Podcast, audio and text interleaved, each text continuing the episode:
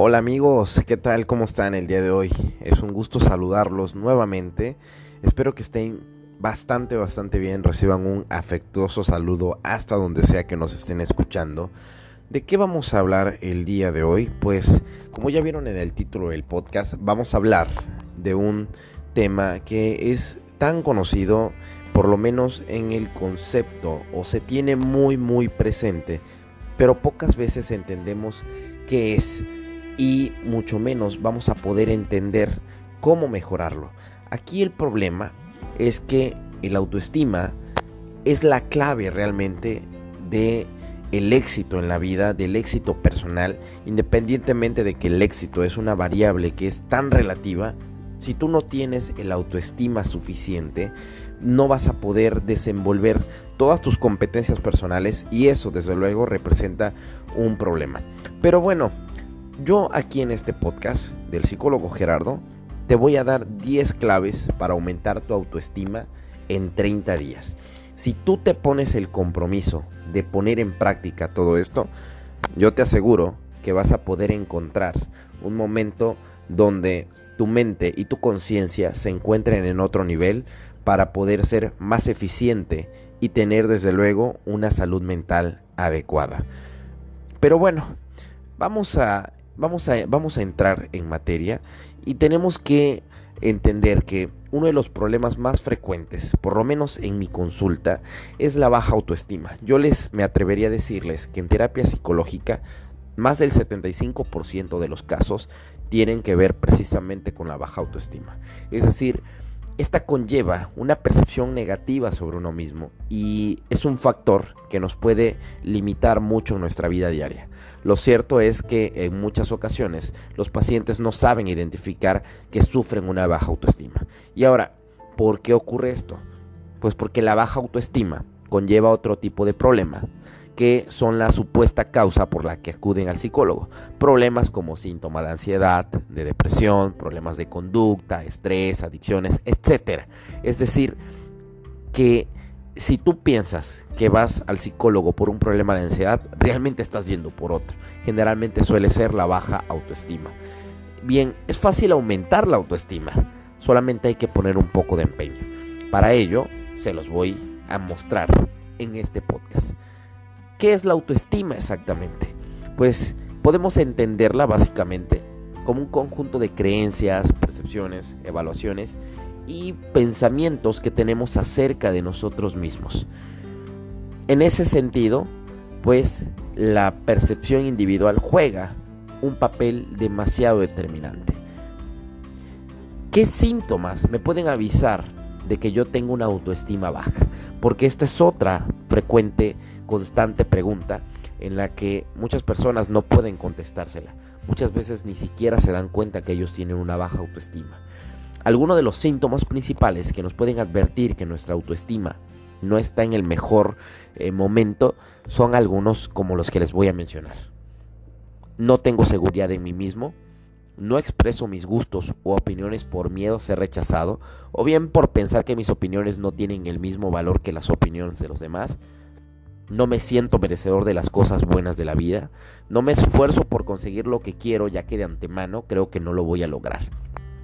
Necesito la aprobación de los demás con muchísima frecuencia, o bien me dejo pisar con facilidad ya que no me atrevo a imponerme cuando es necesario.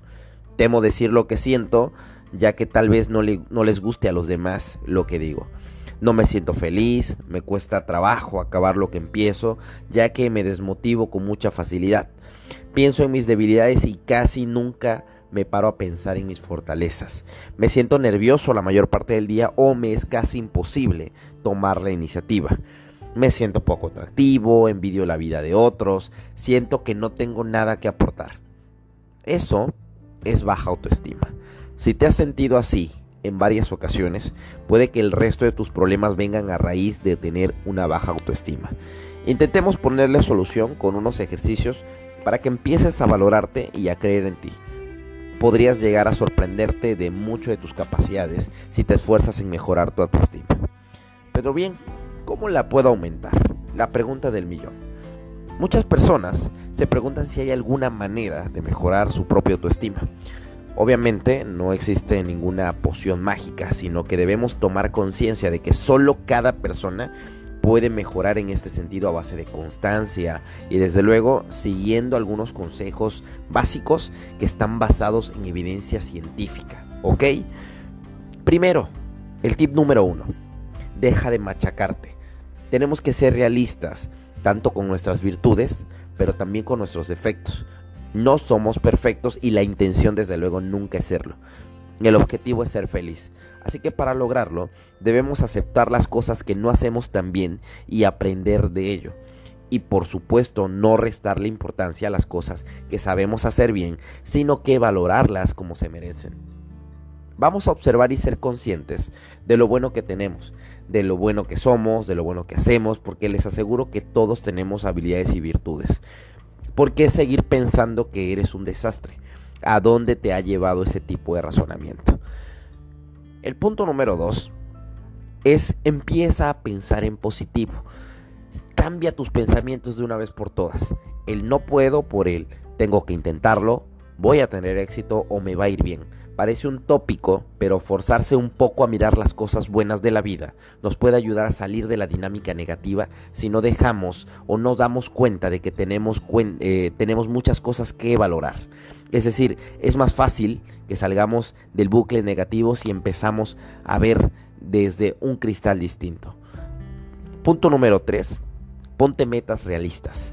Ya que, ya que desde luego cuando tú te pones metas que puedas cumplir, metas a las cuales sea relativamente fácil llegar, poco a poco las podemos aumentar y veremos que paso a paso estamos consiguiendo lo que nos proponemos. Si nosotros fracasamos, aprendamos de ello sin culparnos de nuestros errores, ya que fallar es una manera de saber cómo hacerlo de una manera distinta la siguiente ocasión. Atrévete a afrontar retos y esto significa también tomar desafíos en medida de nuestras capacidades. Imagínense que nosotros queremos empezar a hacer ejercicio y de un día para otro pasado de una vida sedentaria queremos hacer dos horas al día. Desde luego no es una meta para nada realista y nos va a hacer sentir fracasados porque no pudimos completar las dos horas. Tal vez podríamos empezar primero con 10 minutos, luego con 15, luego con media hora, hasta que veamos que podamos hacer más de una hora seguido. Bueno, el punto número 4 es no te compares. Cada persona es un mundo y tú eres el dueño del tuyo. Céntrate en ti, en tu vida envidiando e idealizando la vida del resto, lo único que conseguiremos es sentirnos como unos desgraciados. Todos tenemos algo bueno que aportar y de nosotros depende encontrar el camino indicado. 5. Acéptate y perdónate. Escribe una carta en la que describas todo aquello que no te gusta de ti y todo aquello de lo que te sientes culpable. No te dejes nada. Léela con atención y valora lo que puedes mejorar. Despídete de esa carta y pártela en mil pedazos o de plano quémala. A partir de ese momento empieza de cero con lo que has aprendido pero dejando atrás la culpa. Aún estás a tiempo de hacer un borrón y cuenta nueva. El punto número 6. Haz críticas constructivas, constructivas acerca de ti mismo. Que todo lo que te diga sirva para mejorar y no para estancarte o culpabilizarte. Asimismo, aprende también a encajar las críticas de forma que no te afecten.